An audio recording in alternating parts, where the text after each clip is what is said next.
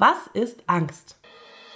Ein herzliches Willkommen zum Denk doch mal out of the box Podcast. Wir sind Sabrina und Linda und zeigen dir, wie du dein Leben selbst gestaltest. Dieser Podcast bietet dir die Möglichkeit, out of the box zu denken, deine bestehenden, limitierenden Glaubenssätze aufzulösen und somit mehr innere Ruhe, Gelassenheit und Freiheit in deinem Leben zu finden. Schön, dass du heute dabei bist. Was ist eigentlich Angst in ihrem Ursprung? Angst ist ein Schutzmechanismus, der uns am Überleben hält. Angst ist eine, ist eine Körperfunktion, die ausgelöst wird durch Adrenalin. Aha, ich sehe eine Gefahr. Adrenalin geht in unseren, unseren Körper.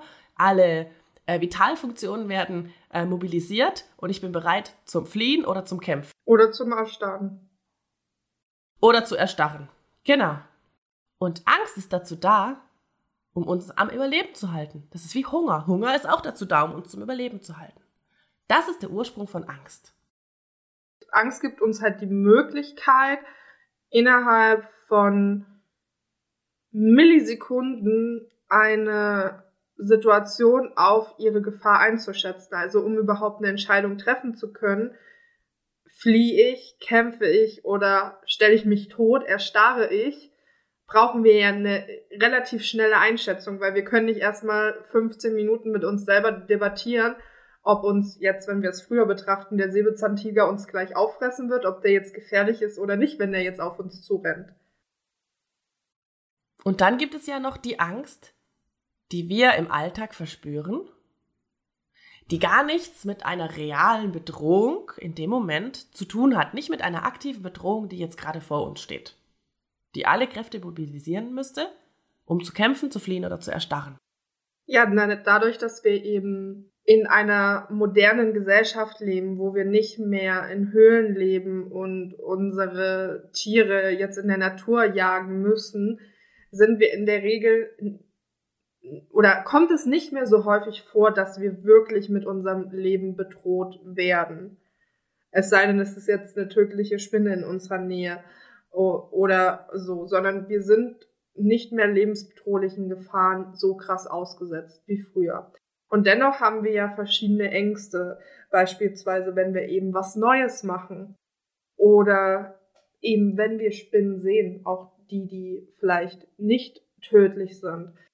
Also quasi haben wir das, was ursprünglich mal ein reiner Überlebensmechanismus war, transportiert einerseits in die Funktion, dass uns vielleicht alles Angst macht, was uns unbekannt ist, was wir nicht kennen, was außerhalb unserer Komfortzone ist, aber eben auch den Bereich ähm, von Ängsten, die in den klinischen Bereich fallen und die, über die wir uns jetzt nicht so unterhalten wollen, weil die halt wirklich ja in den klinischen Bereich und damit auch in die äh, Behandlung von Psychotherapeutinnen fallen naja, wie Linda schon sagt, dadurch, dass wir jetzt in der Neuzeit leben und die Gefahren gar nicht mehr aktuell sind, die wir früher hatten, wir aber trotzdem mit unserem kleinen Gehirn, mit unserem Reptiliengehirn immer auf Gefahren quasi programmiert sind, überall auch Gefahren zu erkennen, werden jetzt andere Dinge zur Gefahr.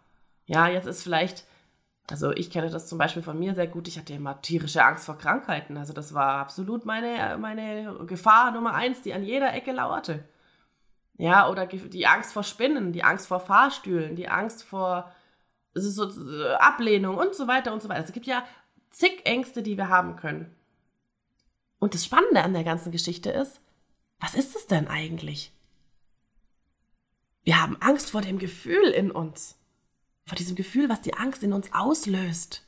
Ja, bei mir war das ganz, ganz lange so. Ich hatte eigentlich Angst, krank zu werden, weil ich Angst hatte vor diesem Gefühl, was in mir ist. Weil wenn wir Angst haben, dann haben wir auch verschiedene Körperreaktionen. Ja, bei mir zum Beispiel war die Angst immer hier im Bauch und in der Brust ganz, ganz, ganz präsent und ich konnte damit einfach nicht umgehen. Ich konnte es auch nicht, ähm, ich konnte diese Angst auch nicht lösen, weil ich sie nicht gefühlt habe, sondern weil ich sie verdrängt habe, ja.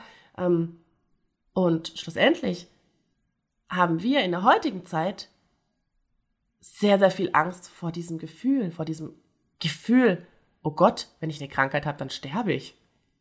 Oder was auch immer dann passiert vor diesem inneren Gefühl.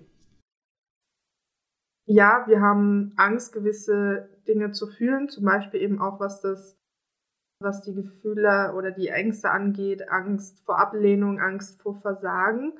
Und häufig tritt diese Angst auch auf, wenn wir dabei sind, unsere Komfortzone zu verlassen, also ins Unbekannte gehen, etwas Neues machen. Dann haben wir zum Beispiel Angst, dass wir das nicht hinbekommen und dass wir dann eventuell vor anderen lächerlich dastehen. Gleichzeitig kann uns diese Angst aber auch mobilisieren, eben beispielsweise, weil ich das Gefühl nicht haben möchte, versagt zu haben, strenge ich mich besonders an und gebe alles Mögliche, um das Ziel doch zu erreichen. Oder als Beispiel, beispielsweise gibt es ja auch gewisse Menschen, die diesen Zeitdruck, diese Angst, es nicht mehr rechtzeitig zu schaffen, brauchen, um zum Beispiel unter diesem Druck, unter dieser Angst lernen zu können. Also aus Angst, ich schaffe den Termin der Abgabe nicht mehr, können sie dann besonders gute Leistungen und schnelle Leistungen erbringen, um das dann noch zu schaffen. Also deswegen ist die Angst ja dann auch eben nicht nur ein lähmendes Gefühl, sondern ist dann eher das Kämpfen. Also ich mache dann alles, damit ich das noch erreiche, damit ich eben diese Abgabe nicht verpasse. Und deswegen ist ganz, ganz wichtig zu verstehen, dass Angst nicht nur immer etwas Negatives sein muss, sondern auch etwas, was uns ja voranbringt. Also ich zum Beispiel finde auch Ängste sehr, sehr wichtig als eine Art Wegweiser, gerade wenn es um unbekannte Sachen geht. Also wie gesagt, wir reden hier nicht von den klinischen Ängsten, sondern wenn ich merke, ich mache was Neues und da habe ich Angst davor, dann empfinde ich das als sehr wertvoll, weil wenn ich keine Angst hätte, wäre das entweder bekannt oder es wäre mir Punkt, Punkt, Punkt egal. Es wäre mir scheißegal. Ich weiß nicht, ob ich das sagen darf im Podcast. Ähm, also das heißt, es hat keine Wichtigkeit. Wenn ich aber merke, dass ich Angst habe, dann hat dieses Thema, dieses neue Thema eine Wichtigkeit für mich und dann ist das für mich ein Anzeichen, dass ich auf dem richtigen Weg bin. Und gleichzeitig ist es ja auch so, zum Beispiel diese, diese körperlichen Reaktionen, die wir haben bei Angst, also Pulsbeschleunigung und so weiter, die haben wir ja auch ein bisschen bei Sachen, auf die wir eine positive Vorfreude haben. Das heißt, wir können uns auch bei unseren Sachen, wie gesagt nicht bei den klinischen, sondern bei den Sachen dann immer vorstellen oder überlegen, möchte ich das als Angst definieren? Ja, wir haben das in der Gesellschaft als Angst definiert. Wenn etwas Neues ist, dann ist das Angst. Wenn du vor einer Klausur stehst und dein Puls hochgeht, dann ist das Angst. Aber vielleicht ist es ja auch eine positive Vorfreude. Einfach reframen und von diesem negativ, ähm, negativ besetzten Wort Angst weggehen und sagen, ich freue mich auf das, was kommt. Ja, es macht mich ein bisschen nervös, aber es ist eine positive Nervosität, weil ich weiß, dass ich auf dem richtigen Weg bin. Also es ist immer eine Frage, wie gehe ich mit der Angst um? Wie möchte ich damit umgehen? Und wie du schon gesagt hast, die Angst gibt uns immer auch Aufschluss darüber, was brauchen wir gerade? Was sind meine Bedürfnisse? Wo liegen vielleicht versteckte Sehnsüchte und Wünsche? Ja, ich hatte das ganz, ganz oft in Beziehungen zum Beispiel, dass ich mich eingeengt gefühlt habe und dann Angst bekommen habe vor der Einengung. Die Angst hat mir dann gezeigt, ach Moment mal, ich brauche mehr Freiraum. Mein Bedürfnis ist, mehr Freiraum zu haben. Aus welchen Gründen auch immer spielt dann in dem Moment gerade jetzt keine Rolle, aber es gibt mir auch immer wieder Aufschluss darüber, okay, was brauche ich eigentlich jetzt gerade? Und wie du schon sagst, dieses Reframing, einfach dieses, diese Angst auch versuchen, als Geschenk zu sehen. Natürlich, wenn man in, diese, in einer tiefen klinischen Angst ist. Das ist ein ganz anderes Thema. Ja, wir reden nicht von der klinischen Angst, sondern wirklich von, von der gesunden Angst die einfach in uns da ist, die gesehen werden möchte, die auch gefühlt werden möchte. Ja, weil durch das Fühlen und durch das aktive Hinschauen, durch das aktive Erlauben, in der Präsenz sein mit der Angst, wird die Angst schon alleine weniger.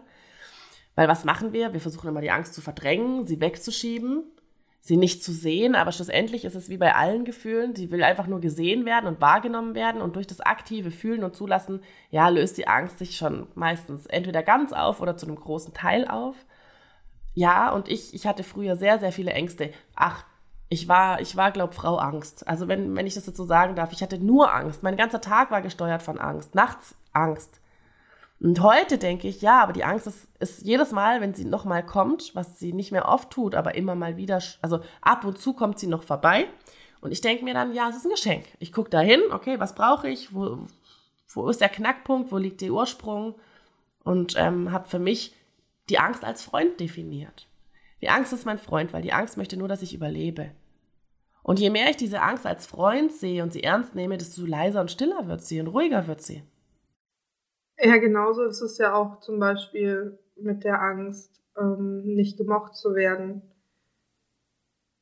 Früher brauchten wir die anderen Menschen zum Überleben, weil wir konnten nicht alles allein, alleine machen und wir haben in der Gemeinschaft überlebt. Heute rein theoretisch bräuchten wir sie nicht mehr, weil wir alles haben. Wir, wir können uns Entertainment von zu Hause holen, dann brauchen wir keinen anderen. Wir können uns Essen entweder selber kochen oder liefern lassen. Also rein theoretisch bräuchten wir die anderen nicht mehr. Ähm, zumindest nicht in diesem engen Kontakt, aber dennoch ist uns das ja wichtig. Aber was wir heute durch die heutigen Möglichkeiten ja haben, ist, dass wir uns aussuchen können, wer die anderen sind. Und damit können wir uns auch aussuchen, möchten wir in eine Gruppe rein, wo wir ständig Angst haben müssen, dass wir nicht gemocht werden für etwas, was wir tun. Oder suchen wir uns eine, eine Gruppe von Menschen oder Menschen aus, wo wir diese Angst eben nicht mehr haben müssen, weil die uns so akzeptieren, wie wir sind und sich auch nicht lustig machen oder uns ausgrenzen, wenn wir mal was Doofes machen oder äh, was Doofes sagen oder mal zum Beispiel unseren Job verlieren oder was auch immer, sondern die uns dann trotzdem wertschätzen und respektieren und lieb haben.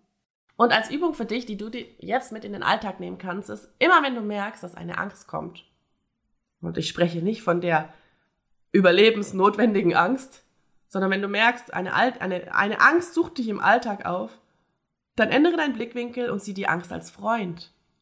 Begrüß die Angst, gib ihr einen Namen. Sprich mit deiner Angst. Hey Angst, schön, dass du da bist. Und wenn du es gar nicht so empfindest, dann sagst du nicht schön, dass du da bist, sondern hey Angst, ich sehe dich. Was möchtest du mir sagen? Was möchtest du mir mit auf den Weg geben? Sprich mit deiner Angst. Schau, was liegt da für ein verborgenes Bedürfnis, für einen Wunsch, und mach die Angst zu deinem Freund, so wie es für dich geht. Was mir an dieser Stelle auch nochmal wichtig ist, wenn du merkst, dass du eine Angst verspürst, die dich davon abhält, dein Leben normal zu führen und die dich sehr stark einschränkt in deinem Leben, dann such dir bitte Hilfe. Es gibt wundervoll ausgebildete Psychotherapeuten, Psychiater da draußen, die dir weiterhelfen können, diese Angst aufzulösen und damit du wieder ein Leben führen kannst, wo dich diese Angst eben nicht mehr einschränkt. Also dann hab keine Angst, diese Leute zu kontaktieren und die wissen, wie sie dir helfen können und die werden dich nicht verurteilen. Wir packen auch nochmal die Nummer für das Sorgentelefon unten in die Show Notes. Da kannst du auch anrufen, wenn du erstmal nicht face-to-face -face mit jemandem reden möchtest. Und dann kannst du das auch besprechen und dir da auch Hilfe holen. Das war Denk doch mal out of the box. Danke, dass du heute dabei warst. Wir freuen uns, wenn dir der Podcast gefällt. Lass uns gerne eine Bewertung da oder schreib uns deine Fragen per E-Mail oder auf Instagram. Ansonsten hören wir uns nächste Woche wieder. Und denk immer daran, du bist wertvoll und es ist schön, dass du auf dieser Welt bist. Deine Sabrina und Linda.